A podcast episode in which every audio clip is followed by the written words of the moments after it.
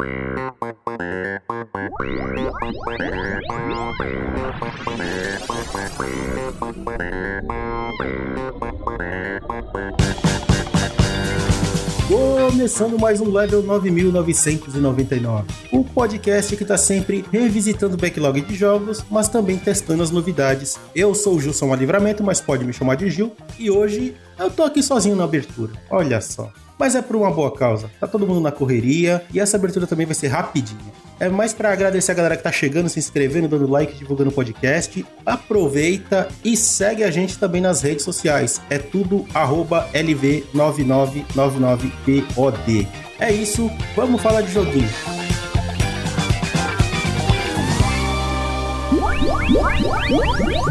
por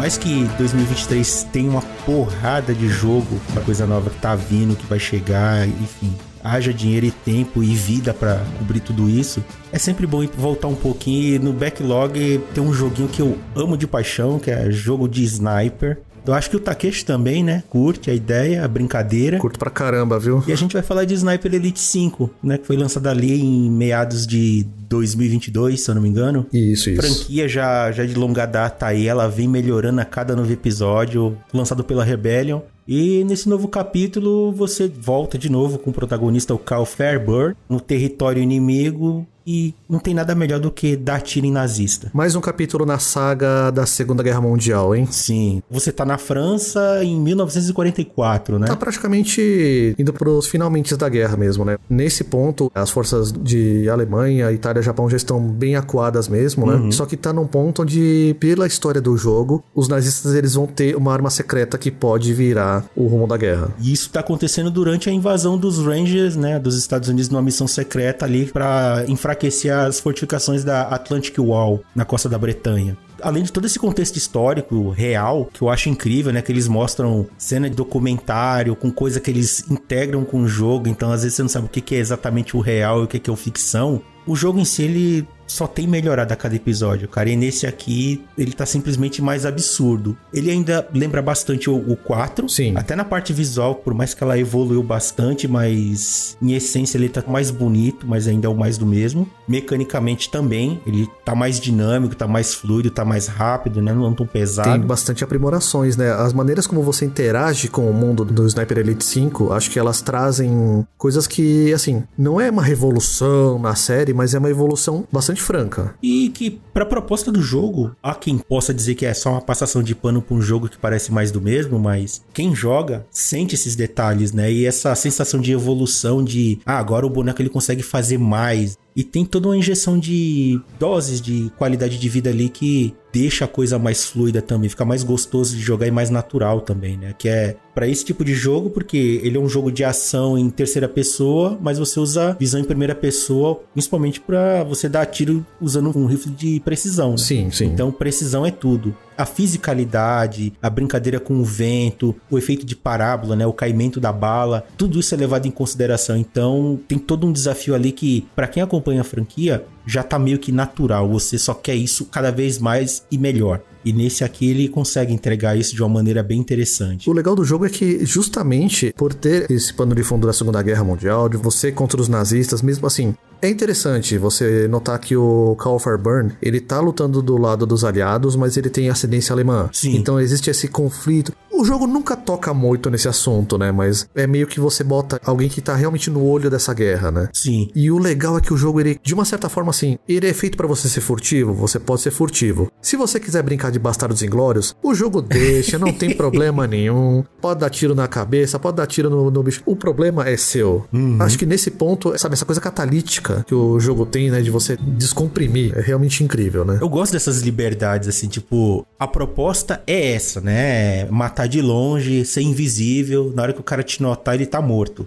Mas você pode ir pro outro lado. Inclusive, nessa parte de combate de proximidade, né? Quando a coisa dá ruim, ele ficou bem melhor em relação aos anteriores também, né? No 4 ele já tinha uma melhoria. Sim. Porque, assim, combate de proximidade, né? Direto, principalmente quando o inimigo sabe que você tá ali, ele vai atacar. O inimigo tem sempre a vantagem, né? Porque ele é rápido, apesar da inteligência artificial não ajudar muito, mas nesse aqui ele tem todo um catálogo ali de pequenos ajustes que você faz na dificuldade do jogo, na melhoria do inimigo, na reação, na percepção. O cara que é desafio, quer jogar no modo máximo, ali no ápice do ápice, onde o inimigo ele não é burro, ele vai te caçar. Se ele escutar um tiro do outro lado do mapa, ele vai até lá. Todo mundo se mobiliza e assim, a sua vida vira um inferno, que é difícil. O legal também é que nem sempre os inimigos vão agir da mesma forma. Sempre vai ter o cara que é o mais valentão, ele vai pra cima de você e dane-se, ele vai pra cima Ele mesmo. vai na loucura. Ele vira o alvo humano. E os outros vão ou flanqueando ou vão correndo atrás e parando, se abrigando e mirando pra onde o outro tá indo. Pior ainda, corre atrás do alarme pra chamar mais reforço ainda. Aí vem caminhão, moto, jipe. Tanque, dependendo do no mapa. pior cenário possível. É maravilhoso, assim, essa sensação de perigo. O jogo, ele consegue passar essa sensação de, cara, se você fizer merda ou der errado aqui, vai dar ruim. Pra sair da situação não vai ser fácil. E é muito bom essa sensação, cara. Inclusive, combate com uma visão em terceira pessoa, né? Tem essa melhoria e navegar pelos mapas ficou bem mais interessante, até porque agora os mapas, eles estão gigantescos, estão muito mais abertos e estão com muito mais possibilidade, né? Coisas espalhadas e tal. Isso era uma coisa que me surpreendeu bastante, inclusive por conta do 4. Uhum. O 4 você já tinha um mapa realmente assim, amplo. Sim, ele tinha um pedaços que eram muito amplos, mas ainda era tinha muita coisa guiada, né? Tinha corredor que te levava de um grande trecho para um outro grande trecho. Tinha um pouquinho mais de linearidade, né? No caso, né? O 5 tem momentos onde ele vai ter um pouco de linearidade também, mas o jogo ele permite que você faça algumas coisas diferentes, principalmente quando você vai rejogar as fases, sabe? Sim, sim. O Sniper Elite acho que nunca foi um jogo de você jogar de uma vez a história e acabar. Até porque ele é curto nesse ponto, né?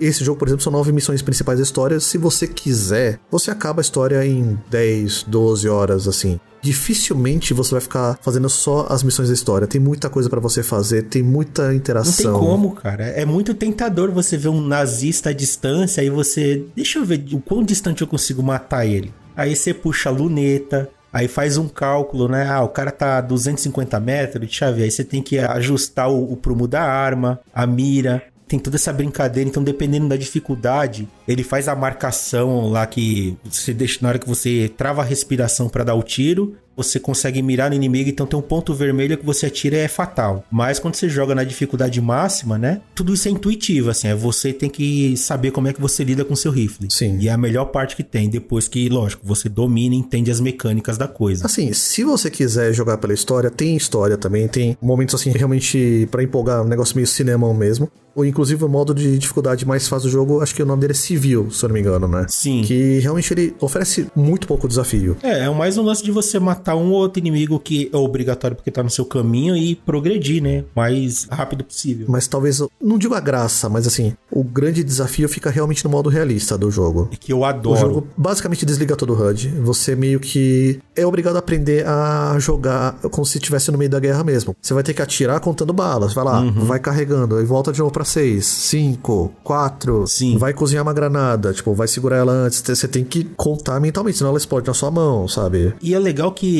o jogo ele traz todo o arsenal dos jogos anteriores e a coisa só vai aumentando, né? As possibilidades, tipo, plantar armadilha é legal, que é um negócio que você fica calculando. Se tem rua, às vezes você tá parado monitorando soldados, de tempos em tempos passa uma patrulha. Sim. A última coisa que você quer é você tá num ponto invadindo um território lá pra destruir alguma coisa e uma patrulha aparecer, né? Então, você larga uma mina no meio da estrada ali, ela pode nunca ser detonada, mas se der ruim, e aparecer uma patrulha, ela é surpreendida, então você direciona a atenção para outro lugar para tirar a galera da sua cola. Assim, você tem que brincar de ser fantasma. Você tem que fugir do convencional, né? Tipo, ah, eu tô atirando aqui. Não, tenta pensar o mais amplo possível. Tem a grama alta, você pode se esconder ali. Você tem um- uma pistola silenciosa, então isso você usa para ataque mais próximos, para eliminação na certeza. Às vezes tem dois inimigos, até um de costas pro outro, é a chance. Elimine silenciosamente com um tiro Ou se você for muito ousado, chega por trás e quebra o pescoço, dá facada, ou nocauteia. Joga abismo abaixo se tiver o terreno favorecido, né? É um jogo que, principalmente nesse quinto capítulo, o mapa ele tá tão cheio de possibilidade que eu olho para aquilo é um parque de diversão para mim. Termino uma missão e não consigo avançar. Falo, deixa eu tentar fazer de novo de uma outra maneira. e aí eu mudo a ordem dos objetivos, né? Que você pode fazer a ordem que você quiser. Então ele tem muito colecionável, que é bom que ele instiga. Por mais que sejam coisas, é, documento, arquivo, cartas de soldado, coisas que você vai achar, ele dá um complemento à história, então ele mostra alguns detalhezinhos interessantes, pontos de vista, assim. Tudo bem, nem todo nazista tá ali porque quer, mas o fato dele ser nazista, então já você já tem carta branca para fazer desgraça com os caras. Você sabe que isso é uma coisa que eu acho que existe um comentário aí do jogo. Hum. Porque, de fato, se você pegar pelos personagens centrais da história, Sim. é, é quase cartunesco, quase. Você tem aquele general nazista lá que é o maior matador, que é o maior carniceiro, não sei o que, Dr. Morte, tudo isso. Uma coisa legal que você tem no jogo, que a série já teve, né? Eles emprestam muitos elementos de design de outros jogos que deram muito certo. Ele empresta Hum. muita coisa de Hitman, empresta algumas coisas, inclusive, de Metal Gear Solid, né? Do Phantom Pain, principalmente. Sim. E nesse sentido, uma coisa que eu achei muito interessante que eles fizeram. Na hora que você tagueia os soldados inimigos, pra você poder monitorar a movimentação dele, a patrulha deles e tudo mais, se você segurar um pouquinho mais o binóculo em cima do inimigo, você consegue ver não só se ele tá tenso, se ele tá tranquilo, se ele tá com um batimento cardíaco acelerado. Uhum. Você consegue ver as armas que ele tá segurando e depois de um tempo ainda você consegue ver o nome e uma pequena biografia de cada um deles. Sim. E é uma coisa engraçada porque no final das contas isso meio que me influenciou muito a decidir quem morre e quem vive. Tem um maluco lá que chega lá, você olha pra ele no binóculo, tá lá. Fulano, não sei o que lá, tal, filho único, matou um cara do vilarejo porque o cara atirou uma pedra na direção dele. Ah, esse aí é tiro na cabeça na hora. É. Aí tem um outro lá. Fulano, ator, entrou na guerra por obrigação, mas não queria realmente estar aqui. Está esperando voltar para a família. Aí você pensa, ele tá na guerra e tá sujeito a isso. Precisa matar? Talvez dá pra deixar sem. Aí o que você faz? Se esgoela pra chegar até o cara, só atordoar e joga ele atordoar no latão de lixo, sei lá. É, você pode esconder o corpo na caixa ou jogar na grama alta, atrás de veículos, né? Às vezes é. Você carrega o corpo, então você pode jogar penhasco dependendo do ambiente. É, aí, tá. aí mata de verdade, né? Desculpa, eu entendo esse seu lado. Eu também tenho esse lado. Na hora que eu vi essas informações, isso inclusive tem desde o 4, se eu não me engano. Sim, sim, eu sim. vejo essas informações e eu falo, ó, que tocante, né? Mas aí eu chego perto do cara, eu tento nocautear, mas eu vou na loucura, que eu gosto de jogar no realista, né? Hum. Então qualquer barulhinho, qualquer movimentação, o cara ele escuta. Se ele olhar pra mim e puxar a arma, aí. Ah, não, aí é matar ou morrer, né? No Mas caso. o problema é que pra essas pessoas eu sempre faço isso, eu corro pra cima. Se eu conseguir chegar perto pra nocautear sem ele virar, beleza. Uhum. É, mas eu não resisto, depois eu dou um tiro na cabeça. assim, pode ser maldade, que eu fico empilhando corpos. Eu tento limpar o cenário inteiro e levo os corpos pra um lugar só pra fazer uma grande pilha. Aí você pega o molotov e acende a fogueira. É. Assim, é mórbido, é, mas de novo, né? Eu tô enfrentando nazista, cara. É a vingancinha histórica. Tá na ficção. É. É, o Bastardos Inglórios versão Gilsomar Tarantino. No Sniper Elite 4, na hora que eu fui platinar o jogo, né? Que só faltava uma missão, eu falei, não, peraí, eu vou fazer bonito. Tudo bem, eu fiquei 5 horas numa missão. Ô, louco. Matei todo mundo, levei todos os corpos pro lugar, fiz uma grande pilha e tirei uma foto. Eu não sei se eu ainda tenho essa foto, né? E na hora que eu fiz isso, até publiquei em rede social e o estúdio falou: bela foto. Essa é a essência de Call for Burn, É. também conhecido como a sombra. Eu não descobri tudo ainda, né? Que eu gosto de explorar bastante os mapas do jogo. E os mapas desse aqui estão incríveis. Não joguei tudo ainda. Eu não fiz tudo, na verdade, né? Eu, fiz- eu gosto de fazer 100%. Eu tenho esse hábito maldito de fazer tudo que o mapa permite pra poder avançar pro outro, né? Mas aí eu cheguei, terminei a campanha, tudo. E agora eu tô rejogando na dificuldade máxima, né? Pra dar mais emoção. E a forma como você se navega pelos mapas, dependendo de como for, cara, os benefícios, né, as vantagens que eles adicionaram ali pra tornar a coisa mais orgânica ficou bem interessante, né? Que agora você pode, além de usar tirolesa, né, Pra navegar de um lugar pro outro mais rápido, Sim. tem muito obstáculo que você pode usar. Você pode usar o ambiente pra ferrar o inimigo, plantar diversas armadilhas. Você também pode pegar alicate, pé de cabra, ferramentas, né, Pra arrombar ambientes. Então você cria caminhos alternativos. Tem a, a garrafa, né, que você pode fazer barulho, criar distrações. Tem um assobio também, que você pode chamar um cara ali que tá meio desolado, tá perdido e dar a volta nele, né? E surpreender. Tem os próprios decoys também, né? Que é basicamente um espantalho que você Sim. planta lá pra chamar atenção. Um né? capacete, às vezes você vai numa valinha ou numa janela, você planta ali dá tiro nos caras, dá uma volta, o um contorno na área, então os caras estão atirando no boneco e você sai caçando silenciosamente todo mundo.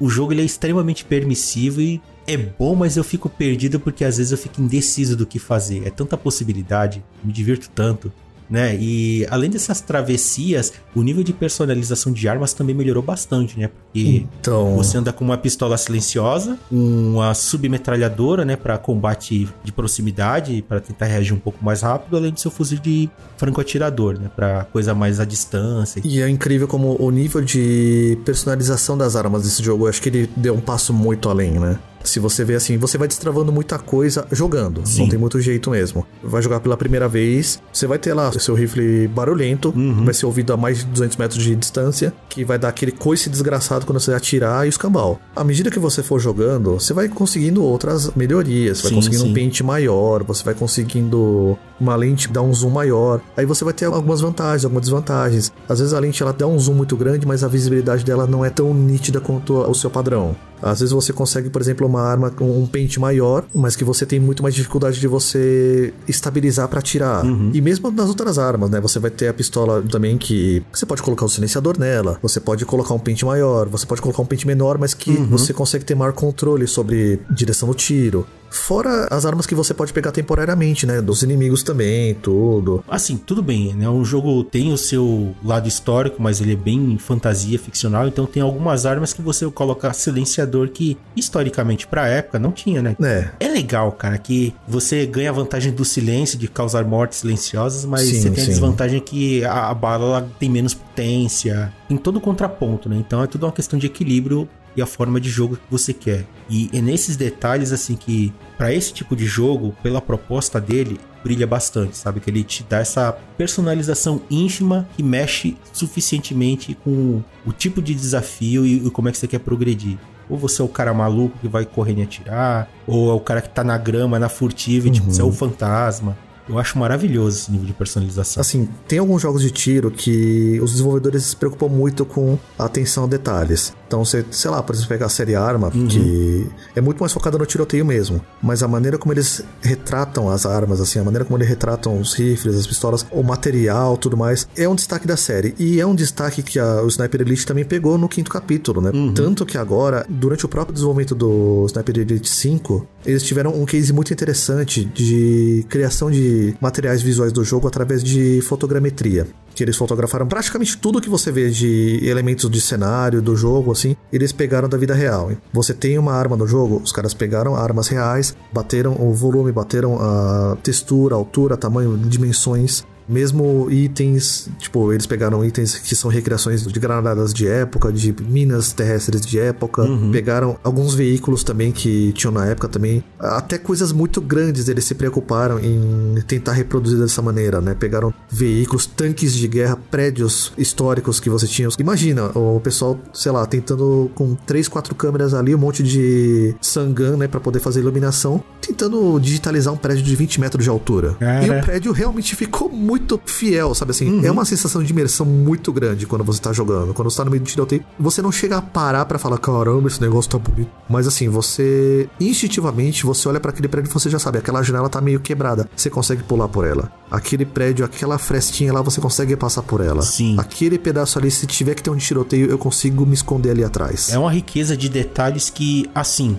durante a ação, como você tá muito focado em não ser visto, você tá querendo progredir, tá observando tudo ali para você não ser surpreendido, às vezes pode passar despercebido. Mas na hora que você para assim no lugar, começa a contemplar o cenário, a ambientação, os detalhes, é ridículo o que eles conseguiram fazer simplesmente absurdo. O nível de detalhes que eles capricharam ali. Às vezes é coisa tão besta. Não é possível que os caras deram o trabalho de fazer esse detalhe que talvez 90% dos jogadores não dê a mínima, sabe? Vai passar na ação ali e vai ignorar. Hum. E uma coisa que eu gosto bastante também nesse jogo é que tem alguns glitches da franquia que elas ainda continuam. Por exemplo, o tiro ricochete. Ah. Porque assim, o jogo, né, para quem nunca jogou, ele tem as câmeras da morte, né? Que às vezes você dá tiros em lugares muito precisos. Na cabeça, testículo, intestino, coluna, fígado, coração. E na hora que acontece isso, o jogo ele mostra uma câmera ultra mega cinematográfica, né? Da bala saindo da sua arma, viajando, até chegar no alvo. Aquela câmera lenta, com a bala girandinho em alta velocidade, só que dá um 360 Matrix. Nossa. Entra naquele raio-x. E você vê aquela precisão anatômica. Os caras estão exagerando. A cada jogo os caras conseguem melhorar a anatomia daquilo. Mandíbula, musculatura, Tudo. veia. Não, não, pera, pera, pera aí. Desculpa, eu tô aqui ouvindo o podcast. Eu tenho que dizer que nessa parte, quando eu vi o Takeshi jogando, eu achei muito sério que ele tava jogando Mortal Kombat. É. Fatality. É o Mortal Kombat de tiro. Não, que realmente a maneira como o jogo dá esse nível de detalhes, assim, pra você entender onde que você atirou. E o jogo meio que premia você por isso, né? Se você der um headshot, você dá um eye shot. Sim. Que fique aqui registrado que eu não sou sádico assim. Eu nunca dei um tiro no testículo de ninguém. Takeshi, são nazistas. Eu sei que existe, nunca vi. Todo mal é pouco. Explode o saquinho assim, pum, é tipo isso. E as DLCs que você tem que matar o Hitler ou o sósia do É, Hitler. talvez eu vou tentar, eu vou tentar. E historicamente dizem que o Hitler só tinha um testículo. Ô, louco. E aí quando você vai matar, né, que você dá o testicle shot, dá o raio-x, só tem um testículo. E é aquela explosão que pode me chamar de sádico. Na vida real, cara, eu sou um amor de pessoa, sou contra a arma, sou contra a maldade, contra animais, qualquer coisa, menos com gente escrota, gente escrota tem que se ferrar mesmo. Mas no jogo tem essa desculpa do nazista e o jogo me permite isso, eu vou explorar isso até o limite. Extravasa no videogame. É, exatamente. É o famoso brinque na moral sem quebrar o brinquedo dos outros. Exato, eu tô na minha aqui, me divertindo com o meu sadismo contra nazista no joguinho, tá de boa, cara. No Sniper Elite 3 tem uma parte lá que tem uma galera que ela se enfilera pra bater continência pra um general, sei lá o que que é. Se você tá no ângulo certo ali, você dá um testicle shot que você arregaça 10 testículos com um tiro só. O tiro vai passeando o raio-x e é muito poético, cara, é emblemático. Eu ficava contente de arrancar capacete. Ah, também dá pra fazer isso, né? Mas aí você tem que mirar no olho que aí você tira outras coisas juntos também. Sim, os dentes. Aliás, inclusive, apesar de todo esse sadismo, né? Como a gente tá falando de um jogo de guerra, você também pode ferir o inimigo gravemente para ele ficar caído, para ele chamar outros aliados e assim você cria um- uma armadilha, né? Porque o cara vai tentar ajudar. Ele não sabe o que, que tá acontecendo, principalmente quando se aleja o cara, dá um tiro na perna, ele cai e fica gritando pedindo socorro. Na hora que o outro amigo chega pra carregar ele no ombro, ou carregar ele nas costas, ou tentar levantar e curar ele, você pode fazer uma morte dupla. Dependendo do ambiente, se tiver algum chão de cimento ou alguma coisa assim, você pode fazer trick shot.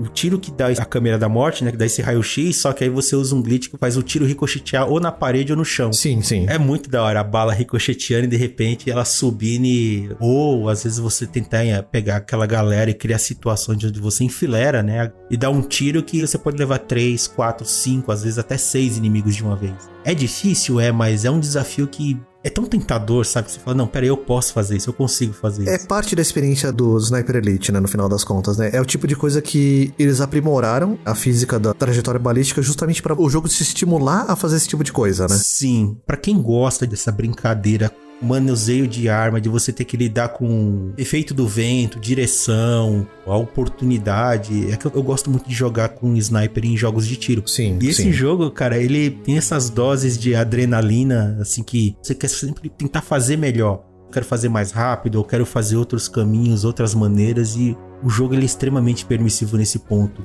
Inclusive, em relação aos outros jogos, né, ele traz um monte de opção. Além do modo co-op, que é- continua fantástico, né? Você joga com um segundo soldado ali que ajuda o Carl e tal. Uhum. E então tem todo esse trabalho colaborativo. A dinâmica de como a coisa funciona na fase muda totalmente, né? Porque, ah, você conhece a fase, beleza. Os objetivos mudam, a forma como as coisas acontecem mudam, porque às vezes um tem que monitorar e ficar indicando o que, que o outro tem que fazer, né? Então tem aquele voto de confiança, né? Um é o viranjo da guarda Sim. e o outro é o cara que tá invadindo um ambiente e atacando diretamente ali um tem que cobrir o outro. É tão divertido, isso é tão bom. Eu acho até interessante porque, no final das contas, O jogo, assim, fica talvez um pouco mais anacrônica, né? Porque meio que prática de sniper agir em duplas, Uhum. mas é uma coisa muito de snipers modernos, né? Você tem o cara que canta a jogada e você tem o cara que tá na, na arma, né? Sim. É um pouco diferente do que você vê nas retratações históricas, mas é uma dinâmica muito mais interessante também, né? Nesse sentido. E ele é um jogo que ele pode jogar a campanha inteira modo cooperativo, né? Uhum. Também tem um modo cooperativo para quatro jogadores, né? Que você moda em. É a sobrevivência, né? Que é muito legal também, seja você jogando sozinho, com inteligência artificial ali, ou jogando com outras pessoas, é muito da hora, é muito divertido. Tem um modo também que eu senti uma inspiração, assim, sutil nos jogos da série Souls, talvez, digamos assim, não sei, eu estou arriscando falar dessa forma, mas que é uma espécie de modo multiplayer dentro da campanha, que é a invasão dos eixos. Sim.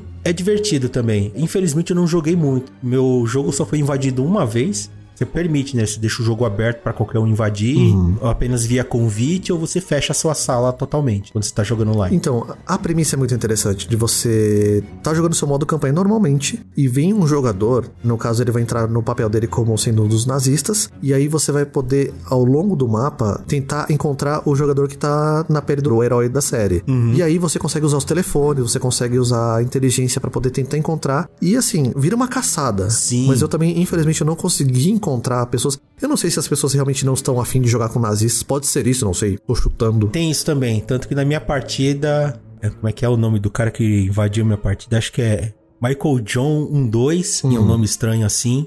Você é um péssimo nazista, cara. Eu fui muito cruel com você. Porque eu vi o comportamento dele na hora que ele invadiu, né? E ele não tava tentando agir como um boneco pra se distrair e ficar monitorando, sabe? Ele se comportava como outro jogador. Ele ficava correndo pra lá e pra cá. Eu falei, ah, então é aquele cara. E eu cacei ele a partida inteira, assim. Todo momento eu tava atrás dele, assim. Ele não me via. Ele monitorou o mapa, rodou o mapa inteiro. Ele não soube explorar as possibilidades. E, cara, eu podia eliminar ele a qualquer momento ali. E ele morreu do jeito besta. Ele caiu numa armadilha. E o engraçado é que assim, o jogo meio que te estimula, ó, se você vai invadir a campanha do outro jogador, seja o sniper. Sim. Não fica correndo atrás. Espera ele chegar no ponto onde você sabe que ele vai chegar e fica lá apontando. É engraçado. É que é simples, porque assim, se você jogou a campanha normal, tem objetivos. Sim. Foca nos obrigatórios e assim, a pessoa ela vai ter que fazer aquilo em algum momento, né? É só você não ficar exposto. Ele não foi muito inteligente, mas a ideia é muito bacana, que ele pega esse, ele, esse fator humano que é do outro multiplayer, que é o de versus, né? Sim. Que joga de equipe, de eliminação, que é muito divertido também. É um pouquinho vacila em algumas coisas, né? Dependendo do cenário, ele facilita muito. Uhum. Às vezes vira só uma guerra de ser rápido e preciso. Mas é muito divertido, cara. Os multiplayer desse jogo, Eu nossa. acho que isso é uma prova também de que realmente como as mecânicas do jogo estão tão refinadas agora, né? Porque o jogo não só funciona na parte furtiva, como ele funciona muito competente na parte do tiroteio, né? Na verdade, eu até arrisco dizer que em alguns momentos eu peguei alguns bugzinhos na parte furtiva, que não acontecem quando você tá atirando. Em alguns momentos eu acho que a inteligência artificial ela dá umas vaciladinhas aqui e ali na hora de principalmente detectar e investigar. Por exemplo, quando encontra alguém inconsciente, quando encontra um corpo perdido. Meio que eles entram num loop, assim, né? Do script deles que ajuda o jogador de uma certa Sim. forma, mas por outro lado, tira um pouco da imersão, né? Concordo, eu também peguei muito desses glitchzinhos, mas se você elevar a dificuldade da inteligência artificial no máximo, fica bem melhor. Assim, fica mais complicado pra você, mas fica mais divertido, porque o inimigo ele não parece tão idiotificado. Que eles aprendem a atuar em grupo, né? Tem toda um- uma caçada ali que você fica tenso, que aí é, às vezes vem três, quatro de uma vez, sempre tem o loucão que vai na frente, Sim. e você percebe que ele vira uma armadilha, porque ele vai na cara, na confiança, só que os outros que estão vindo atrás, o que tá mais atrás, ele tem rifle, então ele fica, você vê que ele vai devagar abaixando e mirando e monitorando, e os outros que vão flanqueando, os caras também, eles sempre se escondem atrás de alguma moita, alguma coisa pra ficar fora do seu campo de visão e pra dar tiro no menor sinal de, de vacilo, porque é tentador você ver o cara correndo num campo aberto, na sua direção, numa linha reta, né? Eu gostei, mas jogando nas dificuldades ali médias e um pouquinho mais acima, ainda tem muito vacilo de inteligência artificial, tem um- alguns glitchzinhos, às vezes o inimigo tem umas reações esquisitas, mas é tolerável. É, pra mim já aconteceu, por exemplo, de um inimigo que ouviu meu tiro Uhum. e começou a correr loucamente pra tentar encontrar, que o- é meio característica da série. Você dá o tiro e fica marcado no mapa o ponto onde ouviram o tiro. E o soldado inimigo ele começou a correr desesperadamente, ele saiu do mapa. É, aconteceu comigo também. Tentava tirar, O né? meu foi pior. Ele entrou numa casa que era só cenário. Ele atravessar a parede. É, acontece também. Não, não tira o brilho do jogo, de forma alguma, né? E às vezes são coisas muito pontuais, né? Que dependendo da situação você até força. Por exemplo, eu, às vezes, eu queria testar limite jogando na dificuldade máxima, né? Na realista. Então, às vezes, eu dava tiro de distração no inimigo, plantava armadilha, criava outras distrações e ficava dando uma volta na casa para ver se ele ficava me seguindo, né? Então, sempre que você faz barulho, o inimigo ele vai na fonte do barulho. Sim. Se tiverem dois, eles vão se separar ali e um vai ficar meio que monitorando o outro, mas ainda tem uns vacilos ali que se pensa, é, podia ser melhor. Inclusive, a própria movimentação do Carl, em alguns momentos, se você tenta ser muito rápido e eficiente, meio que ela dá uma, uma bugadinha de leve. Você não consegue deitar no lugar que é, é ambiente plano, você podia fazer isso, ele não deita, ou às vezes você tá ajoelhado e tenta levantar, ele deita. É uma crítica que eu tenho também ainda na parte de comando, que tem muito comandinho ali. Quando você joga numa dificuldade abaixo do realista, se você segurar a alavanca direita, né? Pelo menos eu joguei no PlayStation 5, você cria o modo Focus, né? Que ele tenta silenciar, fica calmo. E isso cria meio que uma sensação de ele tentar descobrir se tem algum inimigo por perto, né? Através de barulho. Se o inimigo faz alguma movimentação, você vê meio com uma silhueta, assim, você fala, ah, tá, o inimigo tá nessa sala atrás dessa parede. Às vezes você vai fazer isso, é o mesmo comando do binóculos, né? Que se você apertar a alavanca e segurar, você entra no modo focus. Se você der um toque só na alavanca, você usa o binóculo. Então, às vezes, se confunde no calor do momento ali que você quer ser eficiente e tal. É, no PC, no caso, são comandos separados mesmo, né? Pela configuração padrão no, no PC, o binóculo fica no B mesmo. Uhum. E o foco é você segurar o Alt. Não é a coisa mais confortável, porque tem teclas perto, por exemplo, o C no teclado ele vira o ataque furtivo não letal. Uhum. E o Z, que fica muito perto, ele é para você andar. E aí você acaba acidentalmente apertando o Z, o Alt. O foco, o bom dele é que realmente você consegue entender, né? Monitorar os inimigos que você não conseguiu taguear ainda com o binóculo. Por outro lado, você tem que tomar muito cuidado com ele para dosar o quanto que você vai usar ele, porque Sim. você usar o foco, você pode até estar em repouso, que ele aumenta a frequência cardíaca, né? Então, você tem que já ir preparado para entrar em ação. Sim, sim. Não, não para você entrar para dar tiro para você mirar. Que quanto mais alto tá uh, o seu batimento cardíaco, menos preciso ele fica, né? Você fica trêmulo, né? Você não consegue focar em mirar, você não tem precisão. E é um outro detalhe muito interessante também isso, né? Que é o Cal, ele tem quatro tipos de movimentação, né, física. Você pode rastejar, Uhum. ele vai bem devagar, o andar lento, o andar moderado, né, que ele vai um pouquinho mais rápido, e o correr. E quando você corre, você acelera seu batimento cardíaco, fica cansado, né? Então tem uma barrinha ali que ela vai enchendo, como se fosse uma barra de estresse.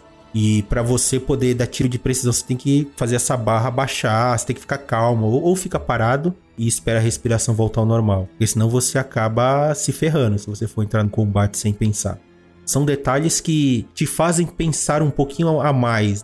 Ele já tem umas DLC que eu tô tentado pegar, eu não preciso, mas matar Hitler é sempre bacana, porque tem diferentes maneiras como você pode eliminar Hitler e é sempre interessante, é muito maldade criativa que é divertido no jogo. É, nesse sentido, o jogo ele joga pela janela, né? Qualquer compromisso de recreação histórica. Não precisa. Sim. Os livros de história já estão aí pra isso mesmo. Exato, Então, é se você liberdade. quiser sabotar a limusine, o Kallenbeck lá do Hitler, colocar uma bomba quando der a partida vira um carro-bomba. Sim. Se você quiser dar tiro no um testículo dele também, Uhum, que é a melhor coisa que tem. O desafio é você pegar ele correndo, em movimento. Tem todo um cálculo, uma distância ali que é muito divertido.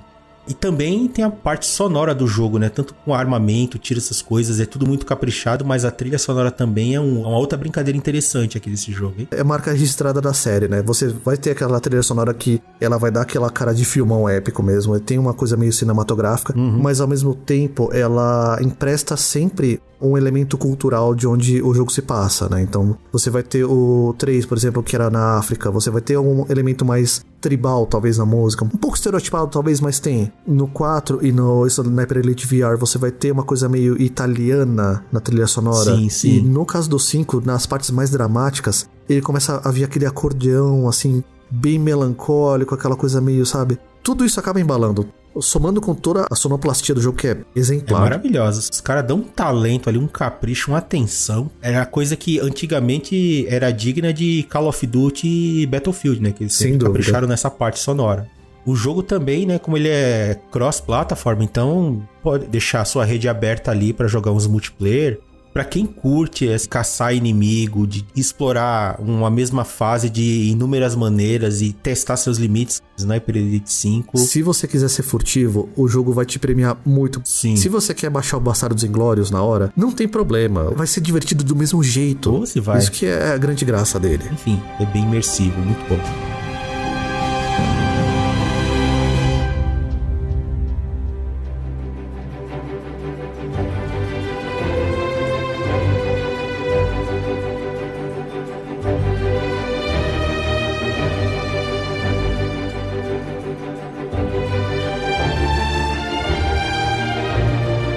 Agora a gente vai falar de Planet of Lana, um joguinho que achei simplesmente fantástico. Ele é muito bonito, ele é incrível, né? Ele é desenvolvido pela Wishfully, um joguinho indie de aventura, ação, ele tem todo um clima meio cinematográfico, assim, que ele tem uma proposta bem clean, ele é muito elegante, né? Alguns quebra-cabeças. Ele, inclusive, ele adota aquela filosofia de subtração que o Fumito Ueda, lá, o criador do Ico, Shadow of the Colossus, The Last Guardian, ele emprega nos jogos deles, né? Que é aquele jogo de um visual limpo, simples e intuitivo. Ele não diz o que é para você fazer, se você sempre vai descobrindo e a coisa simplesmente funciona. eu não conheço essa pessoa, mas eu concordo. Vanessa, Vanessa. Ai, desculpa interromper. não, você não conhece Fumito Ueda? Não, não conheço. Mas eu conheço o Shadow of the Colossus. E o Ico também, né? É, o Ico também conheço. Olha, essa trinca de jogos dele para jogar. E eu acho que nos três, ou você chega pertinho de chorar de algum momento, eu acredito. The Last Guardian, nossa, você faz a batalha final ali com o coração partido. Sério? Eu não, eu não joguei o Last Guardian ainda. Tá lá, tá esperando ser jogado. Fica a dica. É, foi o Maxon, o Maxon me emprestou o jogo até agora eu não joguei. Abraço, Maxon. A gente devolve, eu juro. Abraço, Maxon. Saudade. Saudade. Ainda quero você aqui, hein, Maxon, nesse podcast. Bom, e para falar desse jogo, né, Vanessa, ela está de volta. Bom, ela já cortou o assunto, e já aí, é de casa. gente? Ah, foi mal, eu, eu, eu, interrompi antes de ser apresentada. Não, normal, né? já é de casa, fica à vontade, já sabe. Você basicamente jogou, terminou, eu só não sei se fez tudo, né? Como é que foi essa experiência aí jogando Planet of Lana? É a primeira vez que eu joguei, eu terminei, né? Ele é bem rapidinho, ele não é muito comprido. Só que eu não peguei tudo, ele tem uns segredinhos lá que dá para você colecionar algumas coisas. Eu não consegui pegar tudo, eu achei um só. Ah, meu tipo de é jogo. É tipo um mapa, é um pedacinho de mapa. Agora eu tô tentando encontrar todos os pedaços. É assim que é bom, te incentiva a voltar a jogar, a continuar jogando, a reexplorar o jogo, é sempre bom. Mas uh, dessa experiência que você teve, assim, o que, que você tem a dizer, da, principalmente você que né, trabalha com parte de design, desenha, o que você tem a dizer da parte visual desse jogo? Porque eu simplesmente fiquei encantado, assim, pela simplicidade, pela beleza e pelas camadas que ele apresenta. Do trailer mesmo, quando eu vi, antes do jogo lançar, eu já tava muito interessada. Eu achei o jogo muito, muito bonito. E percebi que ele era bem contemplativo. Uhum. Mas aí quando você joga e aí você vê a história do jogo, como que ele conta, ele é bem aberto, né? Ele tem várias interpretações. Uhum. Eu já vi pessoas falando que são alienígenas. Eu já penso uma coisa bem diferente. Então, é outra parte dessa filosofia de subtração, né? De design de subtração do Fumito Ueda. Que ele não te diz o que é e o que não é, você interpreta. Tipo, Shadow of the Colossus também tem várias interpretações, né? Só que a comunidade meio que chegou num consenso de que o mais próximo que todo mundo concorda uhum. é tal coisa, né? Mas Sim. são várias interpretações, né? Que nem a ordem dos jogos, né? Ico vem antes ou depois de Shadow of the Colossus? Porque tem uma coisa do jogo que conversa com a outra, mas assim, não é abertamente dito, ó, ah, esse jogo é continuação desse e vice-versa. E o The Last Guardian também, tem todas as coisas, tem um monte de elemento de Ico e Shadow of the Colossus, então você fica trabalhando isso na cabeça e é interessante, porque isso mantém o jogo vivo e você fica, Sim. nossa, viajando para vários lugares, ele é muito interessante. E desse Planet of Lana aí, pelo que eu vi, eu também, assim, eu, a minha interpretação, eu não sei se bate com a sua, mas assim, da parte de enredo, pelo que eu entendi, o planeta onde a, a Lana, né, que é a sua protagonista, a irmã dela, assim, e as pessoas, né, vivem, tem um, um ataque, não sei se é alienígena, por máquinas, né? Uhum. Bichos máquinas, matam um monte de gente, a irmã da Lana, se não me engano, acho que é, acaba sendo levada, e aí a Lana, coitada, fica nesse impasse de, bom, o que, que eu vou fazer agora, né? E parte pra ação pra tentar resgatar e, não sei, resolver o problema, digamos assim. Aham.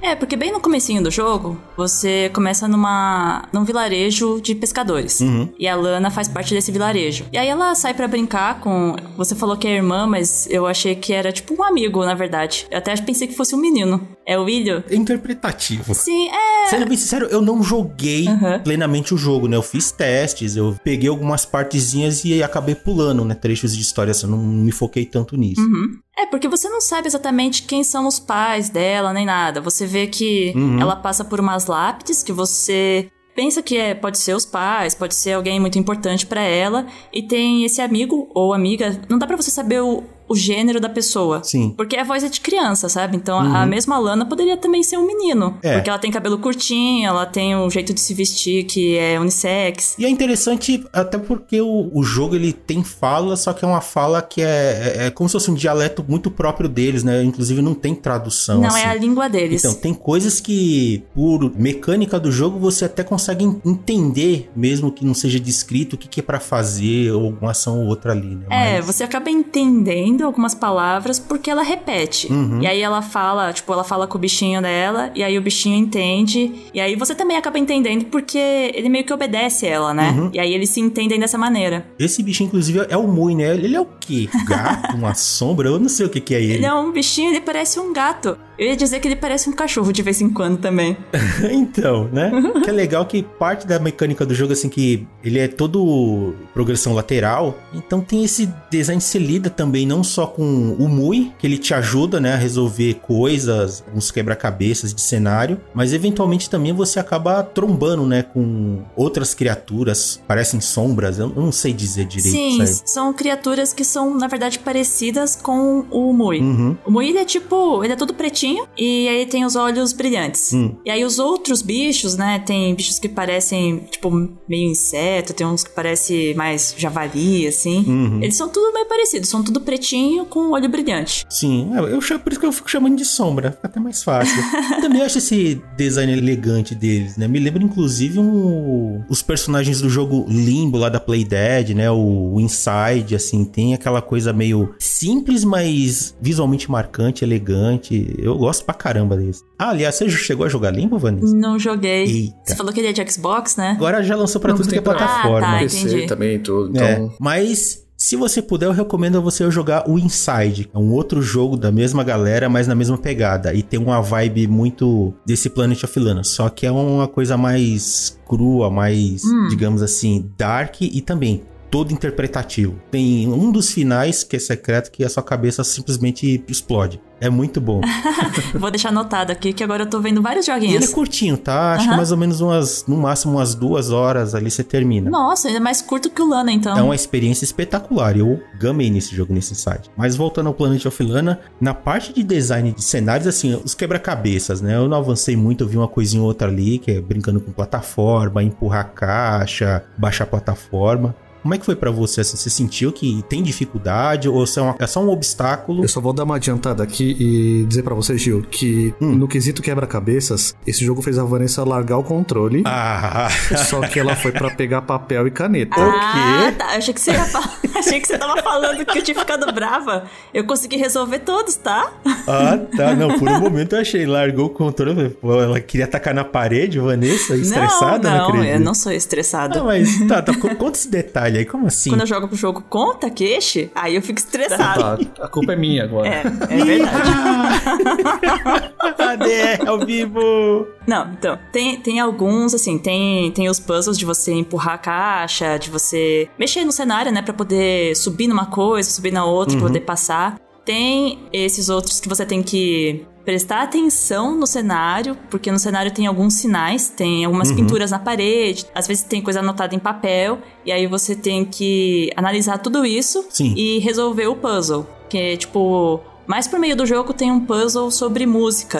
E aí você Sim. tem que ler a partitura de uma música e você tem que anotar porque você tem que traduzir da língua alienígena pra língua da Lana, que, tipo, não tem nada a ver com a nossa língua aqui, nem inglês, nem nada. Uhum. Aí eu tive que realmente pegar um papel pra poder resolver, porque eu não conseguia resolver tudo de cabeça. Eu preciso muito jogar esse jogo, né? Só me tá faltando tempo. Mas eu acho legal quando tem jogos assim que ele. Os puzzles, por mais simples que sejam, eles meio que te obrigam a. Não, olha, sai um pouquinho da caixinha aqui e vem brincar com a gente. Eu acho legal pra caramba isso. Mas você vê que até nesse sentido, por mais que isso seja um tipo mais original de quebra-cabeças desse jogo, até nesse ponto, uhum. ele se aproxima bastante da questão do design de subtração do Fumito Ueda, né? Que você tem essa semelhança, assim, de você tá no mundo que tá desconhecido, o começo do jogo ele dá essa sensação de desolação em você. O jogo meio que te larga. Sim. Você é obrigado a descobrir, você não sabe se comunicar. Aliás, os personagens eles se comunicam entre eles, mas você fica de fora. Uhum. Né? Então você meio que vai aprendendo a descobrir as coisas, a entender como funciona aquele mundo, né? Tanto no caso da Lana, você tem todo o, idioma próprio que eles falam, como no próprio Ico mesmo. Uhum. Você nunca entende né, o que eles estão falando entre si. A questão de você ter esse mundo que parece tão, ao mesmo tempo, seguro, porque ele te dá o espaço para você experimentar mas ao mesmo tempo ele nunca te dá uma dica por escrito, ele, ele vai te dar muitas pistas do que você vai fazer. Acho que o legal é justamente isso, né? Pelo desafio ser tão alto nesse sentido de você ter que observar muito, você ter que sentir muitas coisas, uhum. acho que a sensação de vitória é muito mais satisfatória também, né? Ah, sem dúvida, né? Que hoje em dia, dependendo do jogo, o jogo pode ser incrível, bonito, não sei o que, só que ele te dá puzzles que a solução tá ali ou ele fica te dando dica de como resolver. Aí, tipo, dá o desafio na minha mão, deixa pra mim, né? Sei lá. Então, acho que jogo jogo, quando ele te entrega coisas assim que, olha, se vira, tem dicas visuais aí no, no, ambiente, é só observar, mas assim, se vira. É, tanto que tem momentos que você chega nessa parte que você tem que resolver as coisas e você tinha que ter prestado atenção ali atrás quando você passou, e aí você tem que voltar. para poder ver o que que era e aí anotar as coisas, né? Porque senão você fica indo e voltando, uhum. indo e voltando. Genuinamente eu gosto muito dessas coisas. Eu não sei se é por causa lá do meu histórico de pegar jogo e fazer guias e não sei o que para revista, que eu fico observando, eu fico caçando ou tentando quebrar o jogo, né? Aliás, falando em quebrar o jogo, pouco que eu testei, eu sofri com alguns bugzinhos. Você caiu em alguma coisa ou foi de boa para você? Ah, para mim foi super de boa. É muito raro eu bugar alguma coisa no jogo. Ah, então o problema sou eu mesmo, não é possível. Porque teve uma parte que eu fui tentar escalar, né, ali, no comecinho mesmo, né, de empurrar a caixa para fazer o equilíbrio ali de plataforma para poder subir. Só que aí eu, nada acontecia, tipo, a caixa não ia para frente, não ia para trás, eu não conseguia mais mover a caixa. Até uma parte que o Mui te ajuda. Hum. Só que aí não, nada acontecia. Eu tive que resetar o jogo, comecei de novo, né? Aí beleza, aí funcionou. Então aí, aí eu quebrando o jogo de novo é, sem querer. Não, comigo não aconteceu nada disso. Mas assim, é um detalhe que não afetou a minha visão da experiência, né? Se bem que eu não tenho uma visão completa ainda, porque eu não joguei tudo. É que os mas... bugs do Gil, na verdade, é porque é uma modalidade esportiva que ele tá inaugurando, né? Lá vem ele. É, a caça esportiva de bugs, né? Mas eu nem tava caçando, eu só tava progredindo e contemplando o jogo, né? Porque, cara. Só dizendo assim, pra vocês, quando tem o crack, é a bola que procura. Você já faz isso inconscientemente já, Gil. Eu não sei, mas é sério, dessa vez eu nem tava testando os limites do jogo, né? Eu só tava testando o jogo mesmo. Aquela coisa de. Eu tava tão encantado com os cenários de fundo, né? Pelo menos nessas primeiras partes do jogo, ele tem esse que é muito contemplativo, né? De no primeiro plano as coisas estão acontecendo e lá no fundo você tem umas florestas, umas ambientações muito bonitas que chamam atenção. É, tem bastante profundidade o cenário. Sim, a palheta de cores é, nossa, tem alguma coisa nesse jogo que ele é muito charmoso, assim, é difícil de você ficar com o olho só no primeiro plano resolvendo uhum. as coisas. Vira, mas eu tava olhando pro fundo ali, vendo o que, que tava acontecendo, o que, que podia acontecer. Sim, e tem vários ambientes. Uhum. Tem a floresta, né? Tem a praia, tem o deserto. Eu sei que tem uma parte mais pra frente que é como se fosse tipo umas salas meio, sei lá, meio hermética, meio branca, assim, uma coisa muito tem. limpa, né? Que ao mesmo tempo que é estranho, mas é difícil também você não ficar olhando e caçando coisas ali, mesmo por mais que seja tudo muito clean, é, é, é, estranho. Esse jogo ele te encanta de alguma maneira que é muito detalhezinho, é, é, muito charmoso. E não é só no visual, não. Como a trilha sonora dele é bonita, Nossa. hein? É outro ponto que impregna ali, ela te consome eu gosto da parte musical de muito jogo, né? Mas nesse eu tava jogando e meio que acompanhando a musiquinha balançando a cabeça, sabe? Coisa que eu não costumo fazer. Eu não sou muito expressivo de jogo, assim. Na hora que eu jogo videogame, às vezes a minha esposa até olha e fala: Você tá bem? Eu falei: Por quê? Tá sério? Tá em silêncio? Não se mexe? É o meu jeito de jogar, gente. Mas nesse aí eu, vira e mexe, tava ali, balançando a cabeça, é... acompanhando a musiquinha. Era tudo tão harmonioso que, cara, é difícil. mas A trilha sonora é incrível. Sim, e, e toca uma música mais ou menos a cada etapa que você passa, né? Uhum. Parece assim que o jogo acabou, porque aí o, o cenário se abre, Sim. a câmera vai distanciando do personagem e aí começa a tocar a musiquinha. Parece que é um encerramento. Uhum. Mas é uma música assim tão gostosa. Eu acho esse modo charmoso. É? É muito diferenciado. Na parte de mecânicas, assim, me senti bastante confortável com o jogo, né? Porque ele é extremamente simples de você pegar, embora a curva de aprendizado, assim, pra né, você lidar com puzzle, design de cenário. Você teve alguma dificuldade no geral nessa parte, Vanessa? Ou foi de Ah, boa? eu acho que o jogo ele é bem fluido. Não teve. Assim, tem um ou outro puzzle que eu demorei um pouquinho pra descobrir o que tinha que fazer. Mas foi gostoso de resolver. Tipo, não, não teve uma dificuldade muito grande que estragou, sabe? Sim. Que me fez sair um pouco do jogo. É, então, como eu não vi todos os puzzles, né? Aham. Que tem jogo que tem uns puzzles que é assim, às vezes ele é, é legal, mas ele é tão sem lógica que não faz sentido, assim, como é que você pensa em resolver aquilo? É. Eu acho que a parte mais interessante que a gente tava falando dos puzzles, né, de mecânica, é que além, né, de você ter que empurrar a caixa e tudo mais, você dá comandos pro Mui. Sim. Você manda ele ficar, né, e aí ele fica sentadinho, te esperando, e você manda ele correr. Sim. Ou, tipo, morder alguma Tem coisa. um comando de fazer carinho nele, que bonitinho. Tem, tem. Esse aí é só um. Ele é um bônus, né? Ele não te. Tipo, não influencia nada. Você pode passar o jogo inteiro sem fazer carinho nele. Que é errado. Mas eu, eu sempre falava, ah, bom menino, e fazia carinho nele toda vez que ele fazia alguma coisa muito difícil. É uma regra, assim, todo e qualquer jogo que tem algum bichinho que é interativo, ou seu companheiro, tem que dar pra fazer carinho Sim. nele. É obrigatório, isso dá mais três pontos no É, jogo. tava no Zelda, o Link não pode fazer é. carinho no cachorro. Né? É, Não. ele não pode. Não. No cavalo, ele pode dar uma maçã pro cavalo, mas pros cachorrinhos que acham tesouro pra não. você, não faz. ele o não cachorro faz fica parado lá com Ué. cara de pidão e você não pode fazer nada. Ué, e os cachorros que parece que ficam correndo atrás do próprio rabo? Hã? Ah, não, isso é outra Não, coisa, tem, né? tem. Só que você não pode mexer no cachorro. E aí eu achei que depois poderia, mas não Não veio. sei se você chegou a testar isso no, no Zelda. Eu, a gente testou no Breath of the Wild. Não sei se tem no Tears of the Kingdom. Mas quando você corre com o Link, você consegue girar no próprio eixo, certo? Uhum. Aí você parece que o Link fica girando assim, que nem um maluco, né? Se você fizer isso na frente de um cachorro, uma hora o cachorro vai ficar olhando, olhando, olhando, e vai começar a imitar você, e vai começar a correr atrás do próprio rabo. Que da hora. Não, eu não interagi tanto. Ah, olha, eu acho que deve acontecer, né? Até porque o jogo pega toda a base do anterior e só adiciona uma porrada de coisas e novas mecânicas ali. Não, os cachorros foram ignorados. Aliás, assim, eu sei que não tem nada a ver, mas aproveitando, avançou mais no Zelda, Vanessa? Como é que foi? Então, eu fiz todos os templos. Ah. Não fui pro castelo ainda. Tá com dó de terminar. Ei, Não, não é. É que assim, eu falei, ah, eu vou terminar na live, né? Vou pelo menos entrar no castelo de Hyrule, salvar a Zelda na live. Só que tem tanta coisa ainda pra fazer que eu não fui. compreensível. Olha, pelo menos eu matei a minha vontade. Finalmente eu vi a batalha final ali. Enfim. Ai, não vi assim, ainda. eu- Não vi ainda. Você tá jogando, é, é bom que você veja a coisa em louco na hora que você chegar lá, mas, né, que eu não, infelizmente eu não tenho jogo e o videogame. Enfim.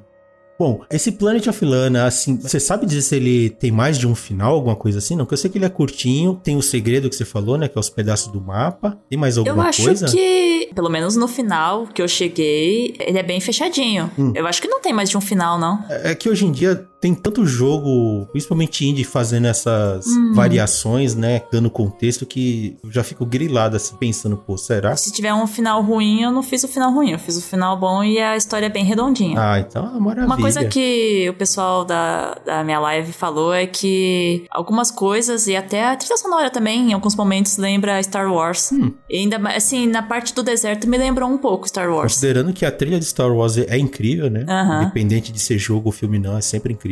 É um baita de um elogio. Sim. Eu tô apaixonado pela trilha sonora desse jogo e eu quero muito jogar. E é curtinho, viu, Gil? Acho que você ia terminar rapidinho o jogo. Dá mais ou menos quanto tempo de jogo assim que você terminou ele? Olha, eu contei mais ou menos umas cinco, acho que no máximo umas seis horas. Hum. Mas assim, eu sou um pouquinho devagar, né? Eu já vi gente que terminou em três. Mas aí, tipo, tem gente que é, vai muito rápido, sabe?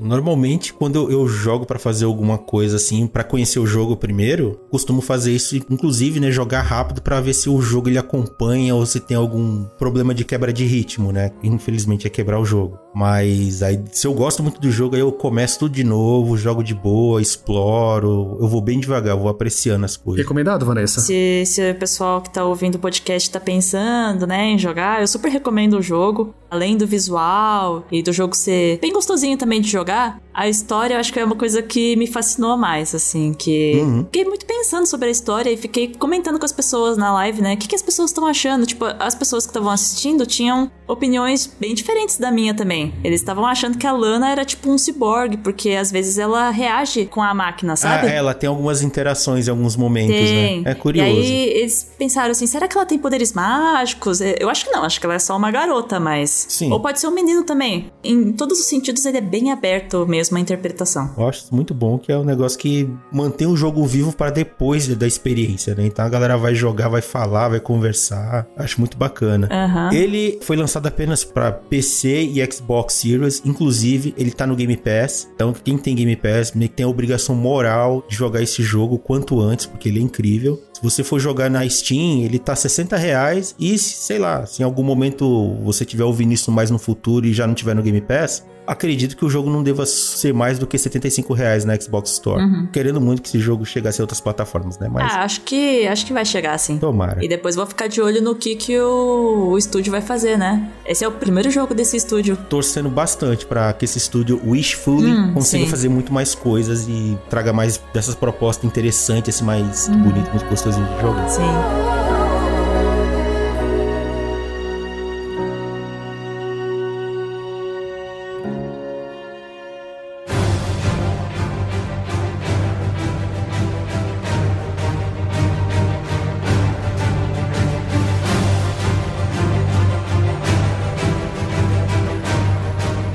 Fechar esse episódio, a gente vai falar de Final Fantasy XVI, a estrelinha do momento, um RPG que não é bem um RPG, mas é um RPG, ou talvez um jogo de ação. Enfim, para falar desse jogo aqui, além do Jeff, a gente tem um convidado especial, né?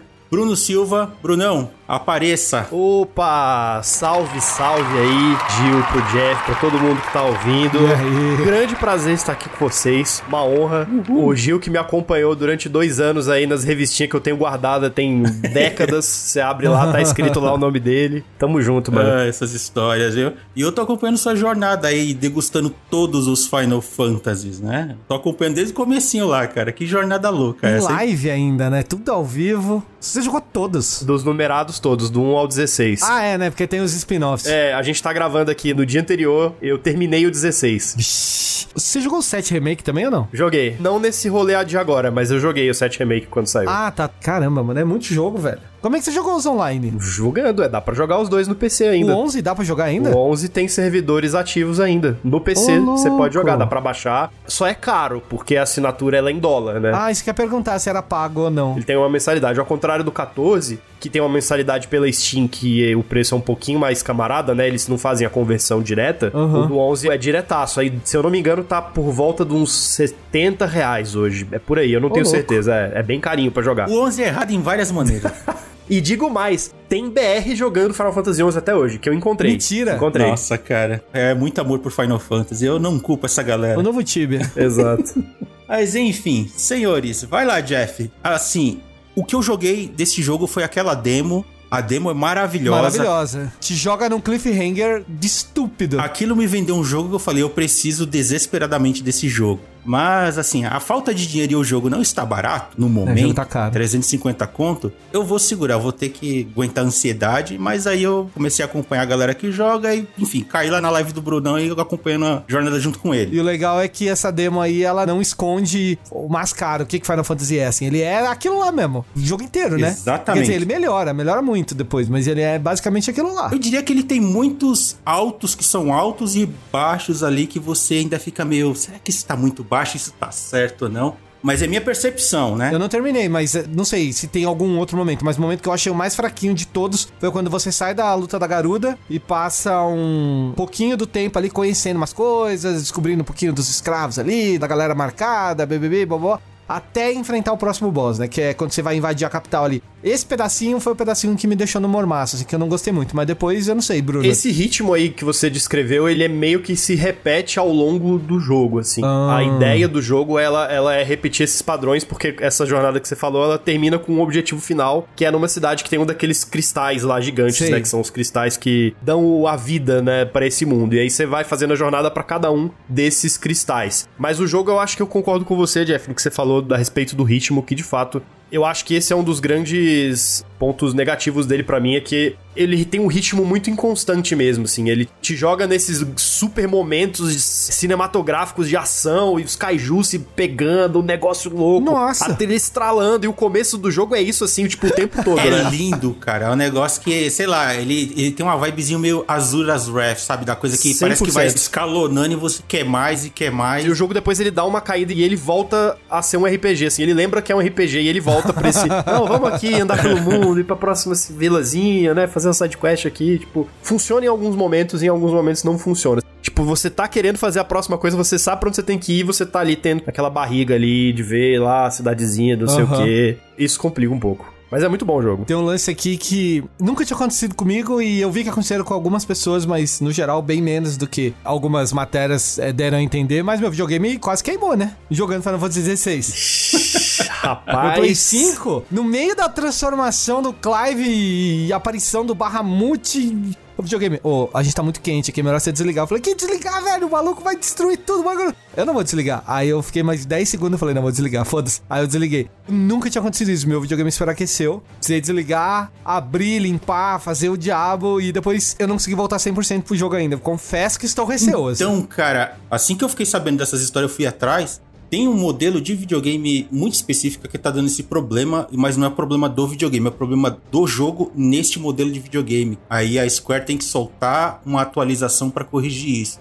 Porque está fazendo sistema do videogame disparar, alucinar, e só que é um problema de otimização do jogo, nesse modelo de videogame. Curioso que meu videogame, tipo, a ventoinha não tava alta, nada, só simplesmente ela aqueceu, porque o videogame não faz barulho. Tá não, ligado? não, então, o, o, a ventoinha ela acelera, só que ela é bem silenciosa, né? Eu não tive problema nenhum, assim, eu comprei o videogame para jogar o jogo. É então... muito novo, tá muito zerado. É novinho, e ele tá super ventilado aqui, então eu joguei sem nenhum problema. Mas eu ouvi muita gente falando disso, assim, que superaqueceu o jogo quando tava aí naquelas batalhas de Icon lá. Que aquele é absurdo. É, né? é um absurdo. É a coisa mais bonita que tem no jogo. É. Antes da gente avançar demais, vamos dar um contexto assim. O que, que acontece nesse Final Fantasy? Eu vi que ele tem toda uma trama política, mas esse mundo ele se passa ali em Valistia, tá no meio de uma guerra e tem a galera que tá querendo controlar essas icons, né? Que são essas criaturas colossais aí. Então isso é meio que um mecanismo de guerra. Ó, vou dizer um negócio aqui, não sei se o Bruno concorda, mas os icons são praticamente os biju do é Naruto. Naruto. É Naruto, não é? é 100% é? Naruto. Exatamente. É isso, velho. é basicamente isso. Cada país, cada região que tem seu governante ali tem um icon pra defender ele quando precisa. E ele invoca. Hum. É a guerra ninja, tudo de novo, mano. Ah, tipo, é. É, é a bomba atômica, né? Tipo, ou você fica na tua aí, a gente não briga e fica tudo bem, mas você vier pra cima, eu vou também, aí é. quem sobreviver domina tudo. É uma mistura de Game of Thrones com Naruto e tem um componente também que já é o componente Game of Thrones, que tem uma praga que tá ameaçando o mundo, né? Uhum. Matando todas as plantas ah, é e os animais é. dos lugares onde a praga chega, não dá mais para viver naquele lugar.